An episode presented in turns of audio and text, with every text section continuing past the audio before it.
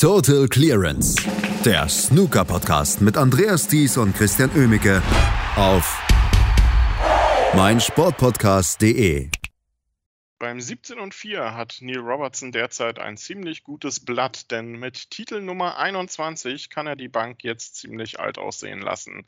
Die English Open haben einen Sieger, Neil Robertson heißt er, John Higgins, mal wieder auf der Verliererseite in einem sehr, sehr engen Match. Darüber müssen wir reden und das tun wir hier am Montagmorgen bei Total Clearance und dazu begrüße ich Christian Oemicke, Kathi Hartinger bei mir. Guten Morgen, Christian. Ja, meine Güte, so am Montagmorgen jetzt gleich mal eine Runde Mitleid mit dem John Higgins, oder? Schon wieder so ein Déjà-vu für ihn. Die Sachen wiederholen sich alle. Quasi das Finale auf die gleiche Art verloren wie vor ein paar Wochen bei den Northern Ireland Open. Also irgendwie scheint da ihm doch was an diesem Siegergehen abhanden gekommen zu sein. Vielleicht ist es ein bisschen Müdigkeit, wir werden drüber sprechen. Aber dass er schlecht gespielt hätte gestern, das kann man wirklich nicht sagen.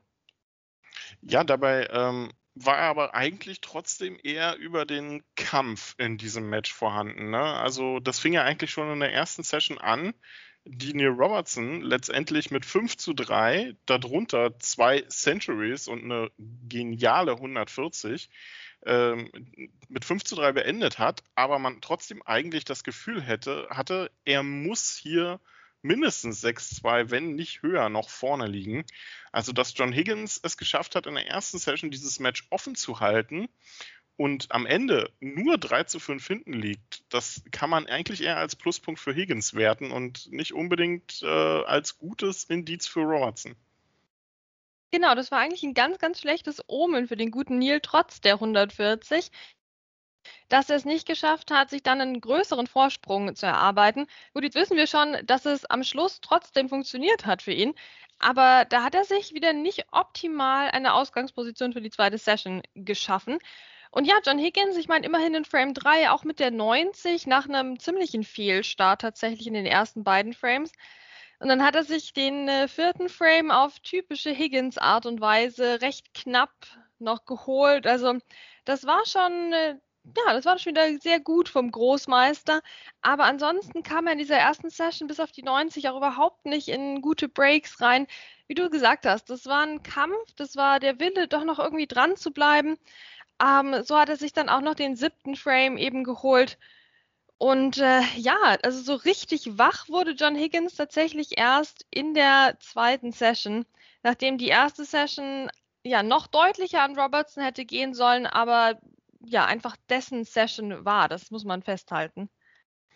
Und in der, in der Abendsession, also vor allem im ersten, ja, im ersten Drittel, in der ersten Hälfte eigentlich, bis zum Mid-Session Interval, kann man sagen, John Higgins ist einfach nur fucking, Entschuldigung, John Higgins, oder?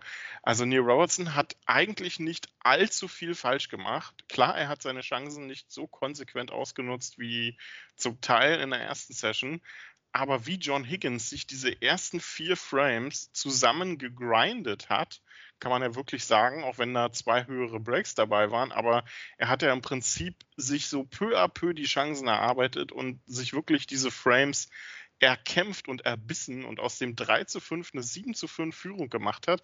Das ist einfach nur ein verdammt gutes Beispiel, warum dieser Spieler nach knapp 30 Jahren auf der Tour immer noch so erfolgreich ist. Ja, genau. Und jetzt sage ich das Ganze nochmal ohne die Flüche, Christian. Nee, das war wirklich absolut beeindruckend hier von John Higgins, wie er es in seiner unnachahmlichen Art einfach wieder geschafft hat, Neil Robertson auf sanfte Art und Weise das Spiel komplett aus der Hand zu nehmen. Ja, der Neil Robertson wird sich gedacht haben, was passiert mir hier? Denn er hat ja jetzt wirklich keine kapitalen Fehler am Fließband produziert, aber nein, er hat einfach seine Chancen nicht optimal genutzt. Und wenn du da dem John Higgins so eine kleine halbe Chance eben stehen lässt, dann zack, ist der Frame weg, bevor du überhaupt gucken kannst. Ja, also das hat er wieder par excellence betrieben hier, der gute John Higgins. Und somit sah es schon richtig schlecht aus für Neil Robertson. Also ich glaube, die allermeisten von uns sind in dieses Mid-Session-Interval gegangen gestern Abend und haben sich gedacht, okay, ja, nee, das ist durch. Jetzt äh, ist der Punkt gekommen, an dem John Higgins zugebissen hat und nicht mehr loslassen wird. Aber Neil Robertson kam er dann doch irgendwie als veränderter Typ wieder aus, der, aus dem Mid-Session-Interval raus, oder? Also er hat ja dann doch nochmal das gezeigt an Breaks, was er am Nachmittag gezeigt hat und das Ganze noch mit einer größeren Souveränität, wie ich fand. Ja, es war schon, schon sehr kurios. Also zum Zeitpunkt von 7 zu 5 für John Higgins, also ich war mir ziemlich sicher, das ist noch nicht entschieden. Das wird nochmal eng, aber ich hatte nicht das Gefühl, dass Neil Robertson zu dem Zeitpunkt äh, auch noch so diese mentale Stärke in sich auf, äh, in sich finden kann. Denn dazu war John Higgins einfach zu gut drauf in dem Moment und zu Kampf zu kampfstark unterwegs, muss man äh, dann auch wirklich irgendwie so sagen. Und ich dachte zu dem Zeitpunkt, das Match ist jetzt gekippt und ich könnte heute meinen Spruch auspacken, man kann ein Match in der ersten Session noch nicht äh, gewinnen, aber man kann es schon verlieren für Neil Robertson, trotz einer 5-3 Führung. Aber das darf ich ja dann jetzt nicht, denn was Robertson dann nach der Pause produziert hat, war einfach phasenweise fehlerfreies, phasenweise brillantes Snooker, mit dem er John Higgins so, ich hatte das Gefühl, immer versucht hat, vom Tisch fernzuhalten, um dem Schotten nicht die Gelegenheit zu geben, das Zepter zu übernehmen. Also man hatte so das Gefühl, Robertson versucht sich über den Kampf gleichzeitig mit seinem Breakbuilding, gleichzeitig mit höherer Tischzeit. Das klingt jetzt total bescheuert eigentlich, weil es irgendwie logisch ist, aber äh, ich hoffe, man versteht, was ich meine, irgendwie zurückzukämpfen in dieses Match. Und je mehr er das geschafft hat, desto flüssiger funktionierten dann auch die Breaks. Genau, und die waren wieder spektakulär, vor allem natürlich die 120 dann noch in Frame 16. Ja, aber ich glaube, das war wirklich der Knackpunkt. Neil Robertson wollte sich ja oder sollte sich ja nicht so in diese taktischen Duelle verwickeln lassen. Das haben wir gestern schon angesprochen. Und wir hatten ja durchaus auch Frames, wo John Higgins ihn wirklich äh, gefoltert hat. Na, da lagen doch einmal wirklich sämtliche Roten, die noch am Tisch lagen, lagen alle an der schwarzen Bande und dann haben sie da so eine Weile rumgespielt und man merkte schon, Neil Robertson ist das jetzt, hat jetzt wirklich keine Lust darauf, in diesem Moment an diesem Snookertisch zu stehen. Ja, und diesen Frame hatte sich natürlich dann auch John Higgins geholt. Um, ähm, und genau sowas wollte Neil Robertson nach der Pause erst gar nicht mehr zulassen und hat dann einfach die frame-entscheidenden Breaks, zumindest zum Großteil, einfach rausgehauen. Um, ähm, und stand dann auch mit einer ganz anderen Körpersprache wieder am Tisch. Neil Robertson ist für mich ja immer so ein Körpersprache-Monster. Ja, also der kann ja wirklich dastehen, dass der Gegner sich unterm Stuhl verstecken möchte, einfach nur wegen seiner Ausstrahlung, weil er so dermaßen klar macht, dass er der Boss am Tisch ist. Und das hat über weite Strecken gegen John Higgins natürlich nicht funktioniert. Aber in, dieser, in diesem letzten Spielabschnitt nach dem Interval, da stand wieder dieser Neil Robertson, ähm, am Tisch, der Michael Giorgio in der ersten Crucible-Runde nach Hause schickt mit gerade mal einem Frame, den der gewonnen hat. Ja, also dieser Neil Robertson, der die Leute wirklich mobbt geradezu, auf eine für uns sehr zum Zusehen attraktive Art im Gegensatz zu allen anderen Formen von Mobbing.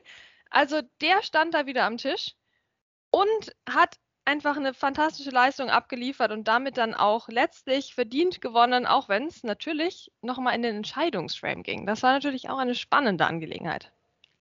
Ja, und den hat er erzwungen mit, äh, wie du schon gesagt hast, dieser fantastischen 120. Sein 799. Century steht also kurz vor der 800er Marke, die er dann als vierter Spieler erreichen würde.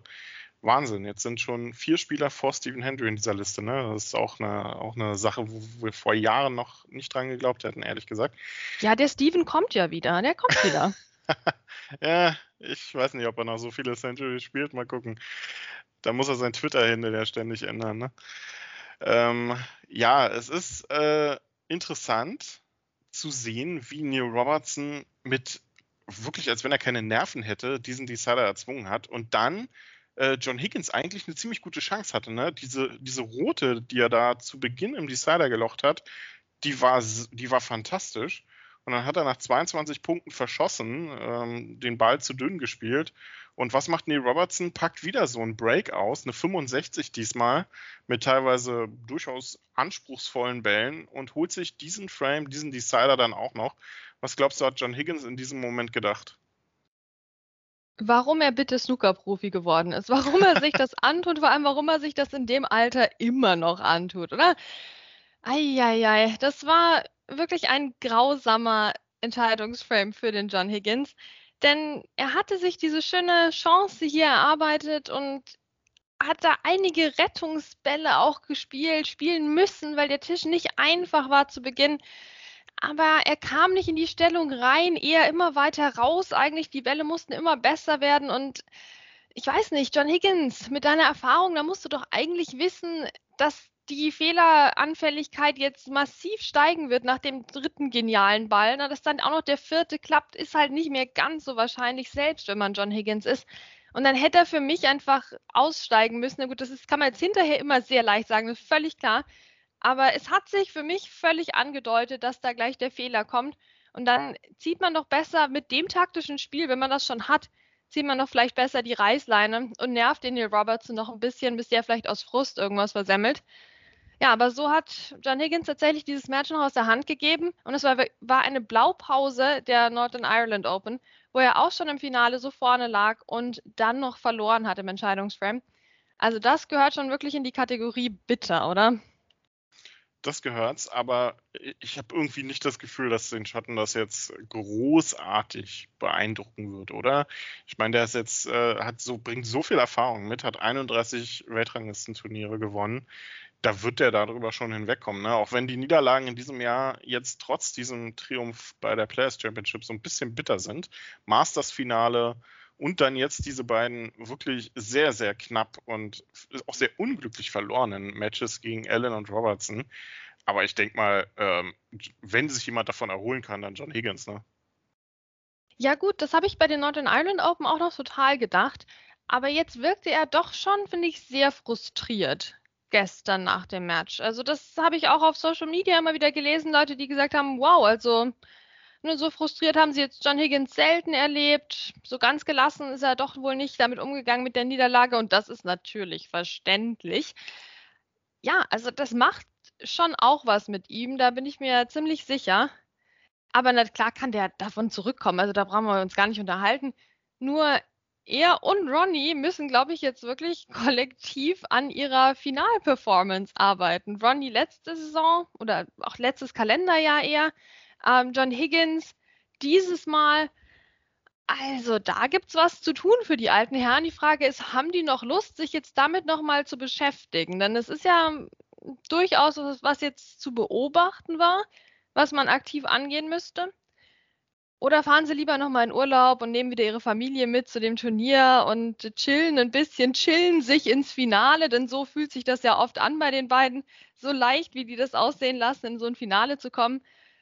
Ja, oder machen sie noch mal was. Ich bin gespannt, wie das Ganze weitergeht. Ich traue John Higgins definitiv noch weitere Titel zu, aber da gibt es so ein kleines Schräubchen, an dem er jetzt aus meiner Sicht einfach drehen müsste. ja, schon kurios, ne? Mark Williams erreicht etwas seltener äh, Finals, aber gewinnt die derzeit dann eben auch. WST Pro Series, British Open dieses Jahr allesamt gewonnen, wenn er dann im Finale steht. Also schon eine etwas kleinere Vorteilspackung, die er da hat, auch wenn er wahrscheinlich eher dann tauschen würde und die etwas besseren, etwas besser dotierten Turniere dann gewinnen will lieber. Noch ein Wort zu Neil Robertson. Titel Nummer 21, der balgt sich ja immer so ein bisschen mit Judd Trump und äh, Mark Selby, so äh, was die Weltranglistentitel angeht. Mark Selby jetzt da nur in Anführungsstrichen die Nummer 3, ne? Mit 20 Titeln. Judd Trump 22, Neil Robertson 21, also schiedlich, friedlich voneinander getrennt aktuell und Neil Robertson im Sandwich. Aber ich habe das Gefühl, die beiden würden lieber mit Mark Selby tauschen, oder? Denn der hat immerhin bei seinen 20 vier Weltmeistertitel dabei. Genau, und bei den anderen beiden ist das ja immer noch so das Problemthema, das Mark Selby so ganz entspannt schon vor Jahren für sich geregelt hat. Also da bin ich ganz bei dir. Ich bin mir ziemlich sicher, die würden lieber die WM-Titel nehmen. Denn die stehen ja bei beiden jetzt wirklich auf der To-Do-Liste. Und deswegen schöner Titel für Neil Robertson. Aber kann er die WM gewinnen? Das ist ja die eigentliche Frage. Da bin ich wirklich gespannt und da ist leider auch so ein äh, schöner Sieg gegen John Higgins im Entscheidungsframe im Finale eines Weltranglistenturniers nur bedingt aussagekräftig, denn wir wissen ja alle, dass Neil Robertson das kann. Die Frage ist nur, kann er das auch im Crucible? Also die Frage bleibt leider weiter offen. Trotzdem natürlich eine sehr gute Indikation seiner aktuellen Form, dass er jetzt hier gewonnen hat. Muss er wieder aufpassen, dass er sich jetzt nicht ausbrennt und dann zur WM wieder seine Form verloren hat. Aber gut, wir sind nicht im Kindergarten, der Mann ist erwachsen, der wird jetzt wissen, was er tut und wie er das hoffentlich dieses Jahr oder diese Saison endlich mal besser gestalten kann. Und jetzt geht es äh, erstmal weiter für ihn und für diverse andere Spieler beim Champion of Champions ohne Titelverteidiger. Diesmal Mark Allen hat ja abgesagt und damit ist Neil Robertson tatsächlich an 1 gesetzt als UK Championship-Sieger. Ähm, wobei das da einfach in Turnierreihenfolge äh, hintereinander weggeht. Das hat jetzt nicht so eine große Bedeutung, das ist die Setzliste dort. Heute ist die Auslosung und nächsten, nächste Woche Montag geht es dann los in Bolton in England. Wir werden natürlich dann auch für euch berichten. Das war's von uns erstmal mit den English Open. Ein, wie ich finde, tolles Turnier, oder Kati?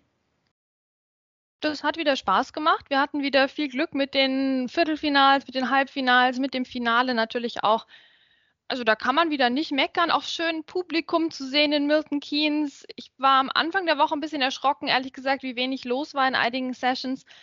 Aber das hat sich ja doch gesteigert jetzt zum Wochenende hin und es hat mich wirklich gefreut für Milton Keynes, dass die tatsächlich jetzt auch mal Snooker vor Zuschauern anbieten konnten. Das war eine sehr schöne Entscheidung, finde ich, von World Snooker Tour.